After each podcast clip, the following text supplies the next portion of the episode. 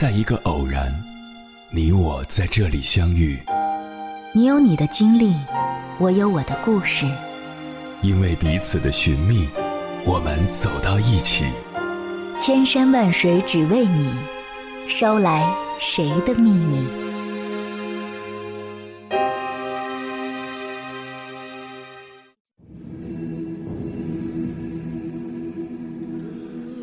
欢迎回来，各位夜行者，这里是正在直播的中国交通广播，千山万水只为你，深夜不孤单。我是迎波，绰号鸭先生。我要以黑夜为翅膀，带你在电波中自在飞翔。这几天我本来想约几个朋友一起吃个饭，结果没有一个人有时间。一个说。我这儿忙着做攻略呢，十一去上海，孩子想去迪士尼玩，回来再约吧。另一个说，假期我们全家要去古北水镇住几天，这周得把工作赶完，没时间聚啊。确实，对现代人来说，假期变得越来越重要了。有很多网友表示，平时辛苦加班、任劳任怨，就指望着假期续命呢。说这种话的人，大部分都是没有孩子的。如果家里有孩子，假期可能就不是续命了，而是要命。带着孩子出门一趟，不像是出来玩的，更像是去打仗的。回来之后累到只有一个想法：明年再也不出去了。其实，真正的高质量假期，不是看你带孩子去了多远的地方，而是看家人之间的心有多近，你们创造了多少舒适而美好的回忆。在中国，有一种父母叫先把作业写完再出去玩儿；有一种假期叫换个地方写作业。作业大概是每个孩子放假时心里的痛，同时也是父母的痛。到了假期的最后两天，孩子赶作业，家长就要监督孩子赶作业。每个假期都少不了孩子、父母和作业的相爱相杀。之前，广东佛山有一个数学老师布置了一个奇葩的作业，让父母监督孩子一晚上数一亿粒米，然后把米带到学校。有的老师则让父母和孩子一起完成五花八门的手工作业，还有一个幼儿园的老师让家长定期收看一档综艺节目，并写一万字的观后感。更多的父母是在陪着孩子熬夜写作业，苦不堪言。有一个家长就忍不住怼老师：“你睡觉了，我闺女还没睡呢，你睡什么睡？”每个假期都有一个监督孩子写作业的家长身心俱疲。当然，也有焦虑的父母给孩子布置作业比老师还用力。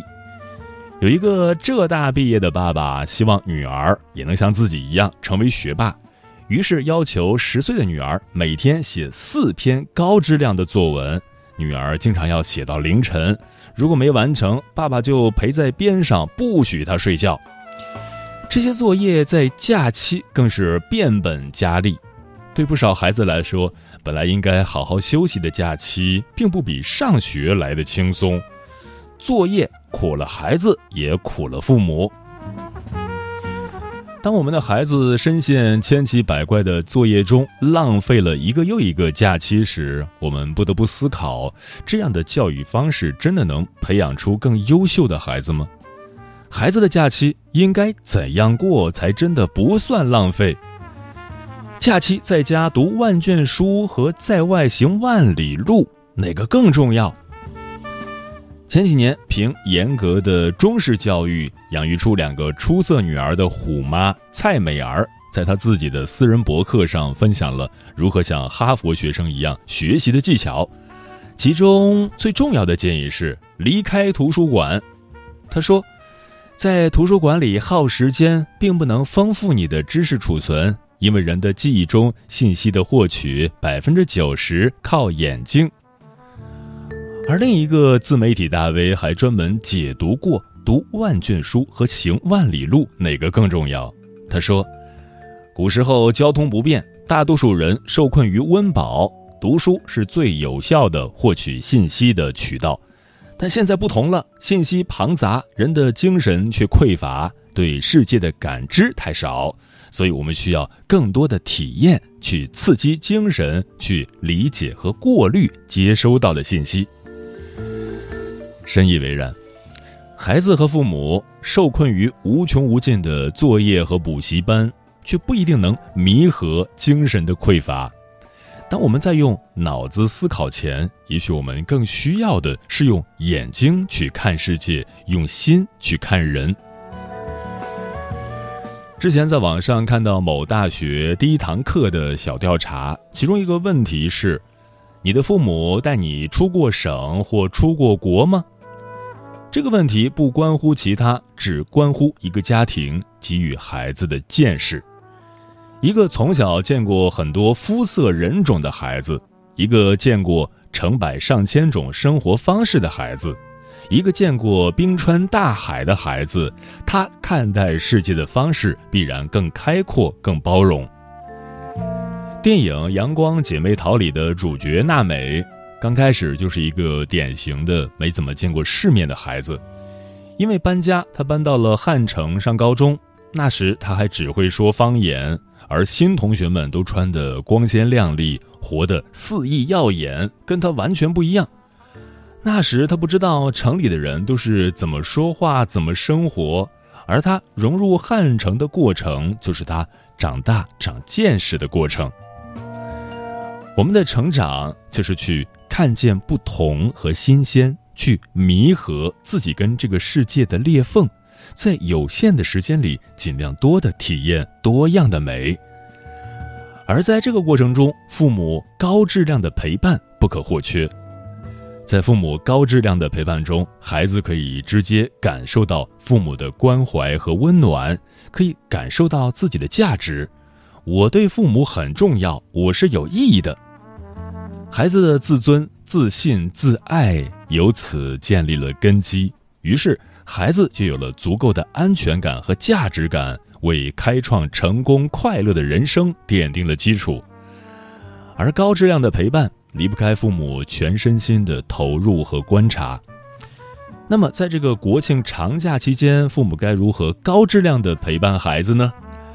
在这里给大家提供几点建议：一、与孩子一起运动。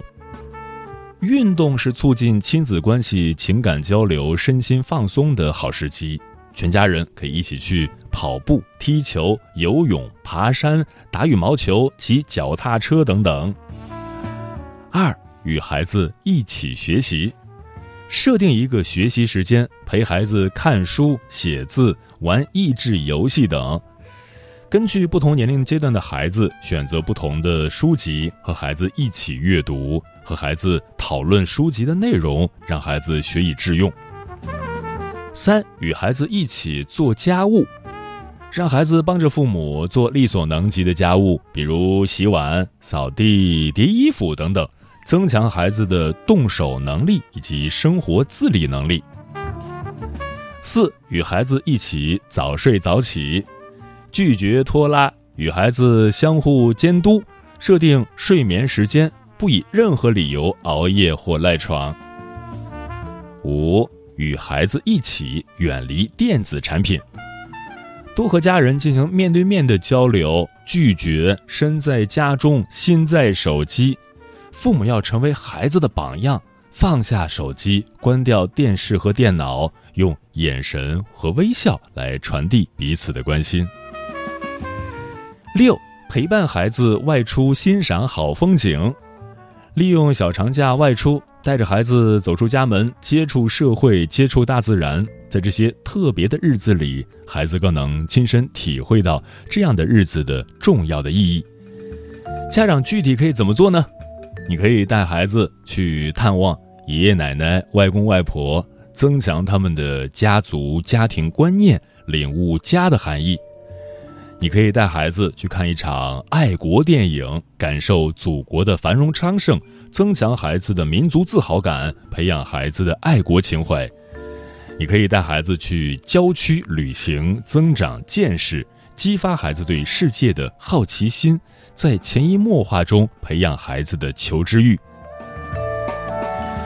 所谓陪伴，就是让孩子看得见你的尊重和关心；所谓陪伴，就是成为孩子的英雄，给予孩子勇气；所谓陪伴，就是支持孩子的决定，与孩子一起冒险。作为家长，在陪伴孩子的过程中，我们要减少对孩子的高期待，并肯定他的努力，鼓励他成为他自己期待的样子。接下来，千山万水只为你，跟朋友们分享的文章名字叫《假期有三千万父母在假装陪孩子》，作者 J.K. 不二子。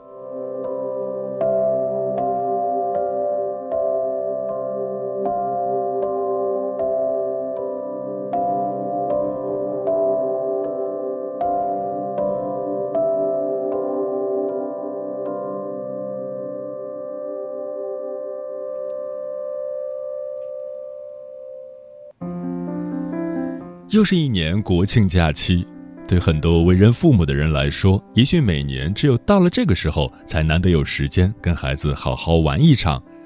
可是这个假期，你和孩子玩出了什么花样？每次周末带孩子去游乐场玩，看到各种陪孩子的父母，我都特别感慨，因为放眼望去，基本都是同一个场景：孩子一个人在里面玩。所有家长都像商量好了似的，在外面低头看手机。孩子换了一个更大的地方自己玩玩具，父母换了一个更大的地方自己玩手机。哈佛心理学教授吉尔伯特说：“十年后，你不会因为少做了一个项目而遗憾，但你会因为没有多陪孩子一个小时而遗憾。”很多父母似乎不太知道怎么跟孩子玩到一起，也不知道跟孩子玩什么，自己又总有很多事情要做。所以，你真的懂跟孩子一起玩吗？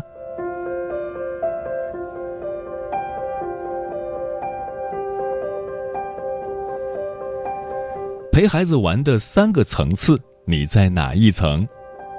第一层，假装式的陪玩。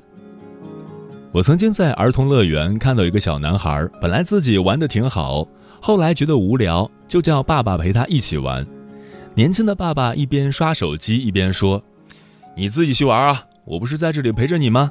乖啊，爸爸还有事儿。”说着指了指自己的手机。小男孩央求了几次，爸爸还是不肯，最后只好走开了。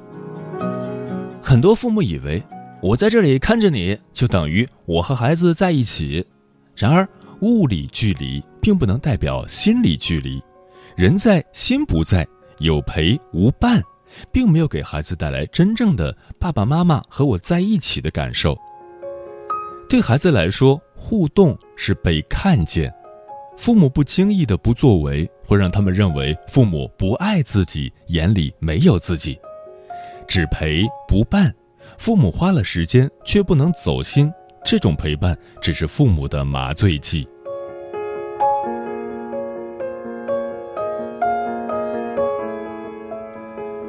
第二层负重式陪玩，这一层的父母付出了时间，也付出了精力，而且他们一般都很有责任心。他们愿意花时间陪孩子玩，但往往表面上是陪玩，心里想的却是怎样改变孩子。一边陪孩子玩，一边不停地挑剔、纠正孩子的行为。为什么想改变孩子？因为他们看不见自己孩子的真实存在，只看见头脑中想象出来的正确的孩子，还要让孩子朝他靠拢。本来是玩乐的时间，却被教导条条框框，孩子当然不愿意和这样的父母一起玩了。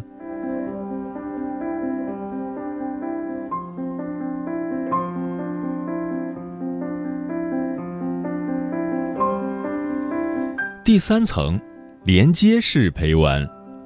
连接是一种相互归属、融为一体的状态，人与人之间建立了深度的连接，既有身体的亲密接触，也有情感能量的流动。宋氏家族的孩子个个出类拔萃，离不开父母的悉心培养。为了让孩子安心成长，宋耀如特意在郊区购宅，门前有溪流，后面有菜地。四处都是供孩子撒野的场所。有一次，孩子们玩疯了，在农夫的地里跑来跑去，踩坏了农田。农夫找上门问责，宋耀如赔礼道歉之后，对农夫说：“如果他们还跑去玩，请不要惊吓到他们，我会教导的。”宋耀如还特意买了一箱子皮球，激励子女们踢球。孩子们经常把球踢得到处都是，不管工作多么忙，时局多么乱，他都要抽空回来陪孩子一起踢球玩。会玩的父母其实心里也有一个孩子，他们懂得如何去保护孩子的想象力和童心。他们会和孩子一起搭积木，也会陪孩子爬山捡树叶。他们会和孩子一起游泳、打球。和孩子一起虚度时光的方式太多太多，他们享受和孩子在一起玩的乐趣，因为他们也找到了自己童年时的快乐。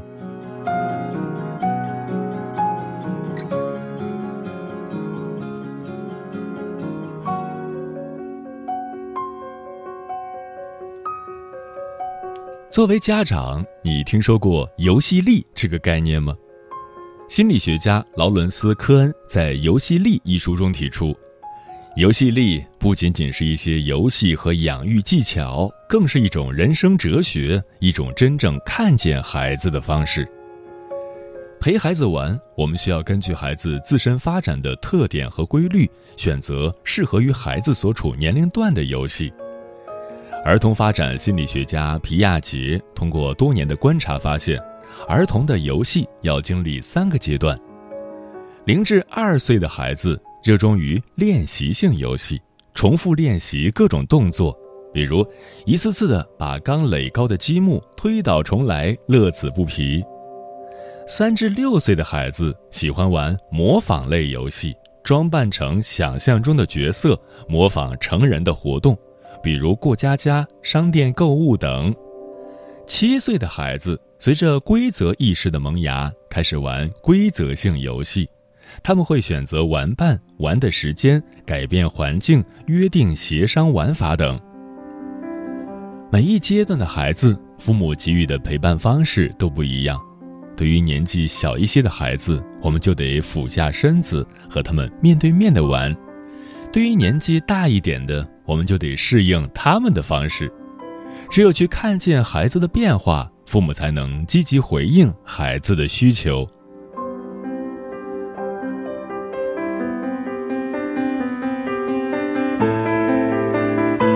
其实陪玩的过程就是父母与孩子一起成长的过程，这也让亲子之间天然的连接得到了后天的升华。每个孩子童年时最重要的就是有一个亲密的玩伴，而父母就是孩子所接触的第一任小伙伴。那么，如何成为孩子出色的游戏玩伴？一、共情陪伴。你真的理解你的孩子吗？孩子最喜欢的游戏是什么？他除了这一种，还倾向于什么游戏？和你玩游戏时，他的情绪怎样？是正向的还是负向的？他更想跟你玩，还是跟同龄人玩？你充分尊重孩子的游戏选择吗？他说想玩 A 的时候，你有没有因为嫌麻烦而选择了 B？他想跟你玩的时候，你推脱过吗？食言过吗？共情理念由人本主义心理学宗师卡尔·罗杰斯提出，指能站在他人立场上换位思考，对他人的情绪能感同身受，能真正理解和尊重对方。孩子童年时期最需要的就是父母的理解和尊重，而太多父母却做不到。二，用孩子的表达方式沟通。很多时候，我们希望孩子用语言来表达一切，然而语言不是孩子的表达方式，他们的方式是游戏。如果我们想听懂孩子在说什么，更好的方式是跟着他玩。如果我们想告诉孩子什么，更好的方式是玩给他看。三、保持亲密的身体接触，在保证安全、尊重孩子感受的前提下，和孩子保持身体接触，例如胜利后的击掌、落败时的拥抱、拍肩等等。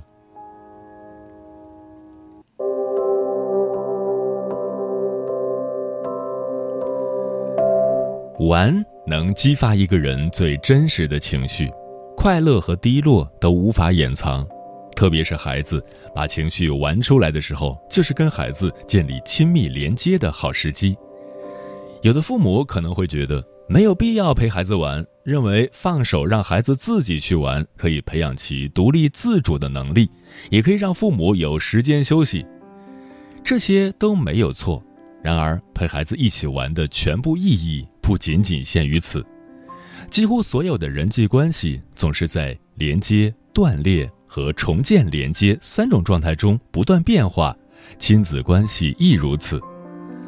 没有那么多天生就连接完美的亲子关系，一起玩却是创造高质量亲子关系的最好方式。